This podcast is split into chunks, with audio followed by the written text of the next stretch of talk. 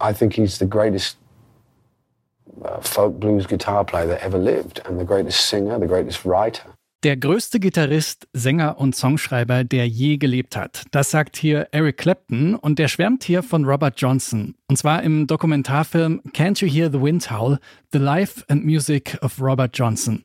Falls euch jetzt der Name nichts sagt, Robert Johnson gilt heute als einer der einflussreichsten Bluesmusiker überhaupt. Seine Songs haben Musiker wie eben Eric Clapton, aber auch die Rolling Stones oder Bob Dylan maßgeblich geprägt. Um so ein großer Musiker zu werden, soll Robert Johnson allerdings einen ziemlich hohen Preis gezahlt haben. Man sagt, er habe seine Seele dem Teufel verkauft. Heute, vor 85 Jahren, ist der sogenannte King of the Delta Blues Singers gestorben.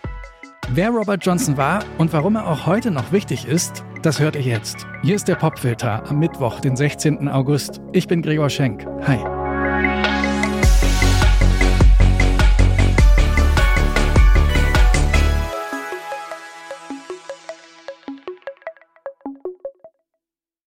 Er ist in der Rock'n'Roll und in der Blues Hall of Fame verewigt. Seine Platten sind millionenfach verkauft worden und seine Songs hunderte Male gecovert. Robert Johnson, der ist mittlerweile eine absolute Legende. Von diesem Erfolg hat er selbst allerdings gar nicht so viel mitbekommen. Zu seinen Lebzeiten, da sind er und seine Musik nahezu unbekannt.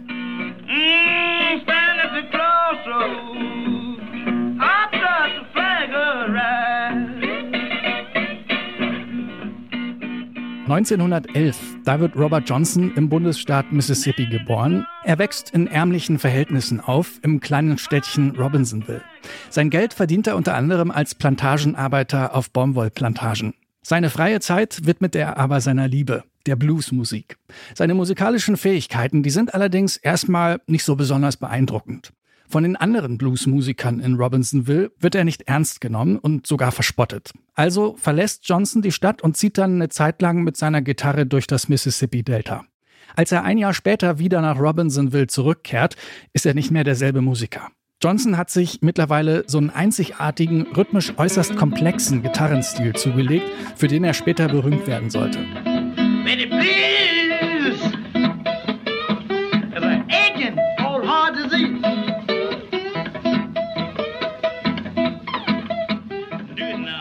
Die Musiker seines Heimatorts sind da schwer beeindruckt und können nicht verstehen, wie Johnson in so kurzer Zeit ein so ausgezeichneter Gitarrist geworden ist.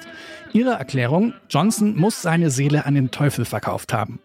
Diese Legende, die nimmt Johnson gerne an, passt sie doch irgendwie ganz gut zu seinem Lebensstil als so wandernder Bluesmusiker. Er verarbeitet das Ganze dann auch in seinen Songs. Hier zum Beispiel im Me and the Devil Blues.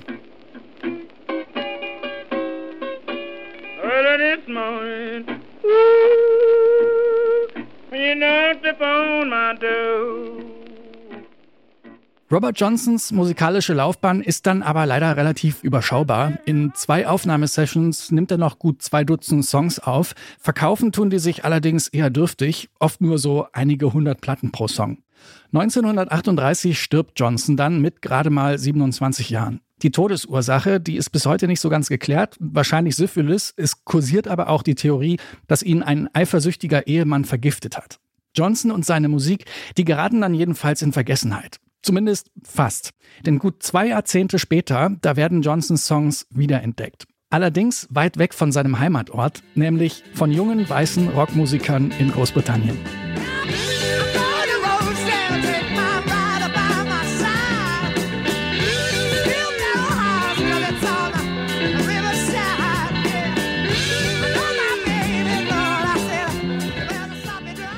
Ja, das sind Led Zeppelin, die spielen hier den Traveling Riverside Blues von Robert Johnson.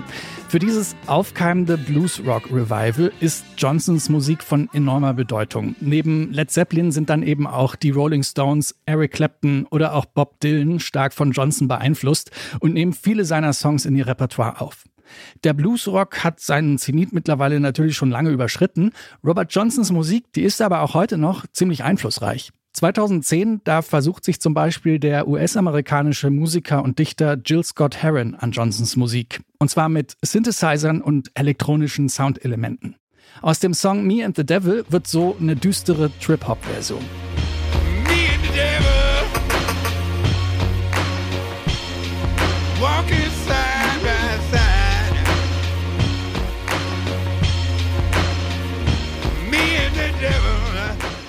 Und von dieser Version inspiriert, da wagt sich dann auch die österreichische Musikerin Soap and Skin an eine Interpretation des Songs, diesmal aber in einer ziemlich opulenten Orchester-Pop-Version.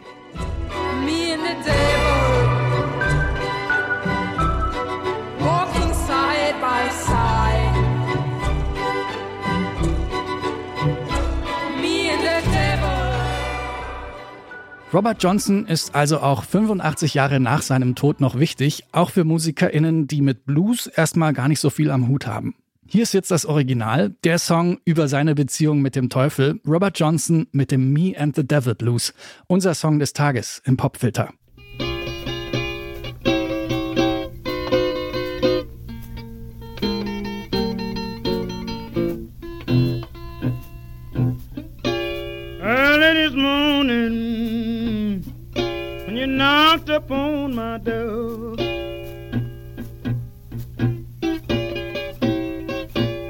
Early this morning, ooh, you knocked upon my door.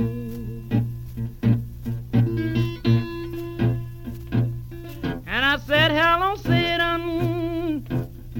I believe it's time to go.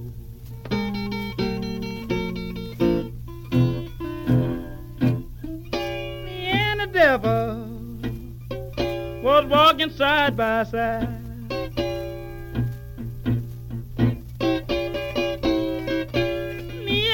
Devil ooh, was walking side by side.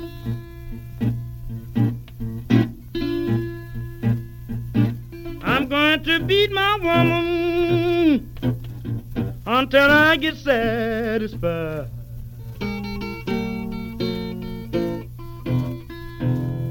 She said, You don't see why that I will dog her around. Baby, you know you ain't doing me right now. She said, You don't see why that I dog her around. It must be that old evil spirit so deep down in the ground.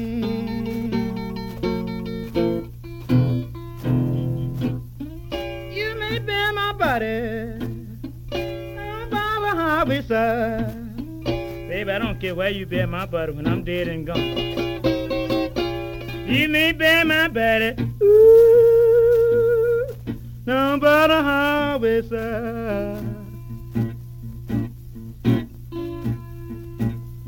So my old evil spirit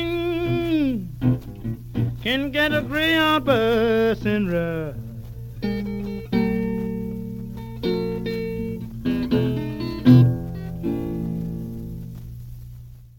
Robert Johnson mit Me and the Devil Blues, der Musiker, der seine Seele dem Teufel verkauft haben soll, der ist heute vor 85 Jahren gestorben.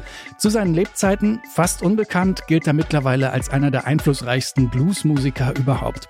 Das war der Popfilter für heute. An dieser Folge beteiligt waren Jannik Köhler, Stanley Baldauf und ich, Gregor Schenk. Bis morgen.